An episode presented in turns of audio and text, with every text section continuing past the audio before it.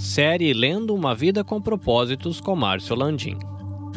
Capítulo 12 Desenvolvendo a amizade com Deus. Provérbios 3,32 diz: Ele oferece a sua amizade ao justo. Tiago 4,8 diz: Aproxime-se de Deus e ele se aproximará de vocês. Você está tão perto de Deus quanto escolher estar. A exemplo de qualquer amizade, você deve se esforçar para desenvolver sua amizade com Deus. Amizade é relacionamento.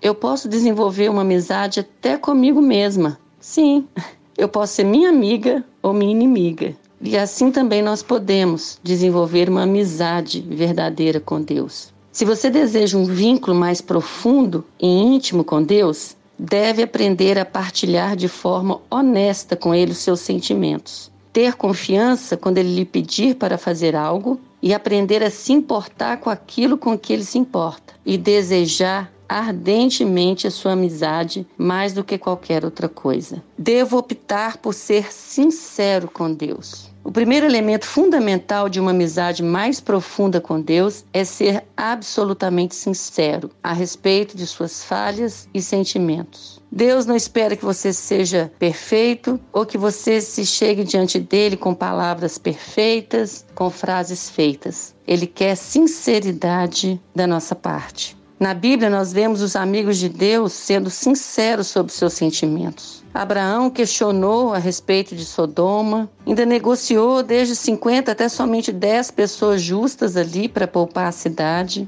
Deus também escutou pacientemente a Davi com as suas angústias, acusações de justiça, traição. Deus não destruiu Jeremias quando ele reclamou que Deus o havia enganado. A todos eles, Deus expressou uma amizade sincera. Moisés falava com Deus como fala um amigo. Tava, olha, o senhor está falando que não vai com a gente pelo deserto, mas eu fico que eu faço o que o senhor me pede porque o senhor está comigo. Como é que é isso? Deus é maravilhoso, é Deus de toda a terra, é a onipotência, é a onisciência, onipresença, é o nosso Salvador e é um Deus amoroso que quer se relacionar conosco quer ouvir nossa voz, quer ouvir a nossa fraqueza, a nossa angústia, porque é sobre isso que a verdadeira amizade é edificada sobre a transparência, a sinceridade. Quem mais você poderia dividir seus sentimentos mais profundos? Quem mais você poderia, com quem mais você poderia dividir suas angústias, seus temores, seus medos, seus traumas, seus arrependimentos, suas alegrias, suas vitórias? É isso que o Senhor quer.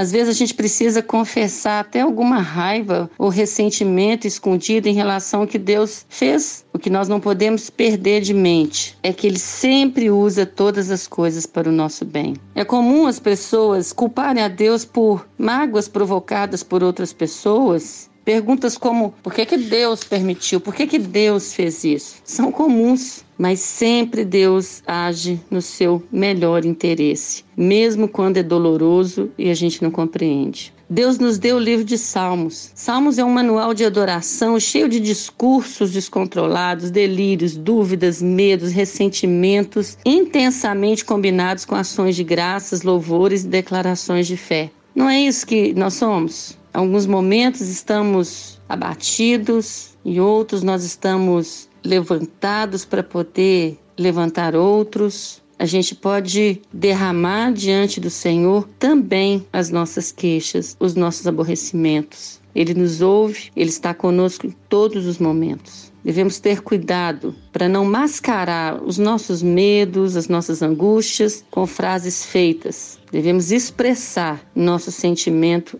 aberta e publicamente para o Senhor. Ele é o nosso melhor amigo. Eu devo optar por obedecer a Deus na fé. Todas as vezes que você confia na sabedoria de Deus e faz tudo o que ele diz, mesmo sem compreender, você aprofunda sua amizade com ele. Jesus disse: Vocês serão meus amigos se fizerem o que eu lhes ordeno. Somos amigos de Deus. Ele é o nosso amigo, mas ele é o Senhor. Ele está no controle. E quando nós obedecemos a Deus, nós o fazemos não por obrigação, medo ou imposição, mas porque nós o amamos e confiamos que Ele sabe o que é melhor para nós Queremos seguir a Cristo em virtude da gratidão que sentimos por tudo que ele nos fez. E quanto mais de perto nós o seguimos, mais intensa nossa amizade se torna. Por termos sido perdoados e libertos, obedecemos por amor. E a nossa obediência nos traz grande alegria. Jesus espera que nós façamos somente o que ele fez com o Pai. Seu relacionamento com o Pai é o um modelo para o nosso relacionamento com ele. Jesus é o próprio Deus. Jesus e o Pai são um, mas ele reservava tempo para estar na presença do Senhor, falar dos seus sentimentos, do que estava passando. Eles eram amigos, mesmo sendo Deus. Coisa louca isso, né, gente? Jesus, o próprio Deus, um só com o Pai e exercendo essa relação de obediência, de amor e de amizade. Somos frequentemente desafiados a fazer grandes coisas para Deus. Na realidade, Deus fica mais satisfeito quando fazemos pequenas coisas para Ele, com Ele, por amor. Grandes oportunidades podem acontecer uma única vez durante toda a vida, mas pequenas oportunidades nos cercam todos os dias. Deus guarda simples atos de obediência como se fosse um tesouro. A obediência é a marca de Jesus. Lucas capítulo 2, versículo 51, quando Jesus fica para trás, né? Lá e vai para o templo, diz: Então foi com eles para Nazaré e era-lhes obediente. Jesus era obediente aos seus pais aqui terrenos. Devo optar por valorizar o que Deus valoriza. É isso que os amigos fazem, importam-se com o que é importante para outra pessoa. Quanto mais você se torna amigo de Deus, mais se importa com as coisas com as quais ele se importa. Sofre com as coisas porque ele sofre e se alegra com as coisas que lhe dão prazer. As prioridades de Deus eram as prioridades e os desejos de Deus eram seus. É o exemplo de Paulo. Nós vemos que os grandes amigos de Deus tinham o coração naquilo que Deus tinha no coração. A coisa mais preciosa ao coração de Deus foi a morte de seu filho. E a segunda coisa é quando seus filhos comunicam essas novas a outras pessoas. Devemos falar, contar aos outros a respeito do que Jesus fez por nós e do que Jesus pode fazer por elas. Mais do que qualquer outra coisa, eu devo desejar ser amigo de Deus. Davi, acima de tudo, desejou apaixonadamente conhecer a Deus. Ele usou palavras como anelo, anseio, sede, fome. Ele disse: Há uma coisa que realmente desejo do Senhor, o privilégio de viver durante toda a minha vida na Sua presença, para descobrir a cada dia um pouco mais da Sua perfeição e amor.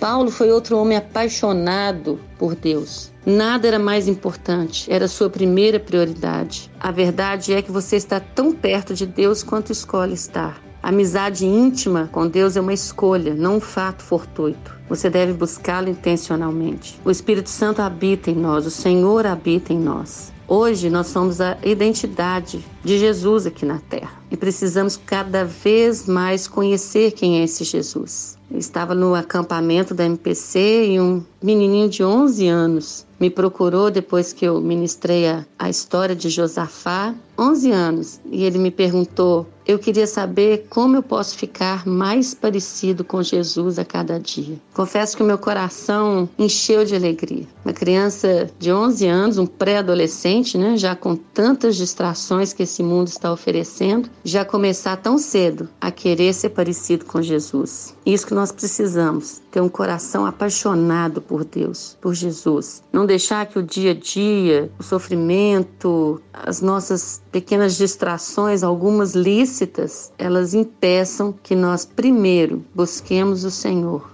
Buscai primeiro o reino de Deus, a sua justiça, e todas as outras coisas serão acrescentadas. A Bíblia diz isso. Nossa oração continuamente deve ser: querido Jesus, mais do que qualquer outra coisa, eu quero conhecê-lo intimamente. Nosso relacionamento com Jesus, de intimidade, de amizade, vai fazer com que consigamos ouvir aquilo que ele tem para nós o propósito dele para nós. E uma pergunta para meditar: quais escolhas práticas eu farei hoje para me aproximar mais de Deus?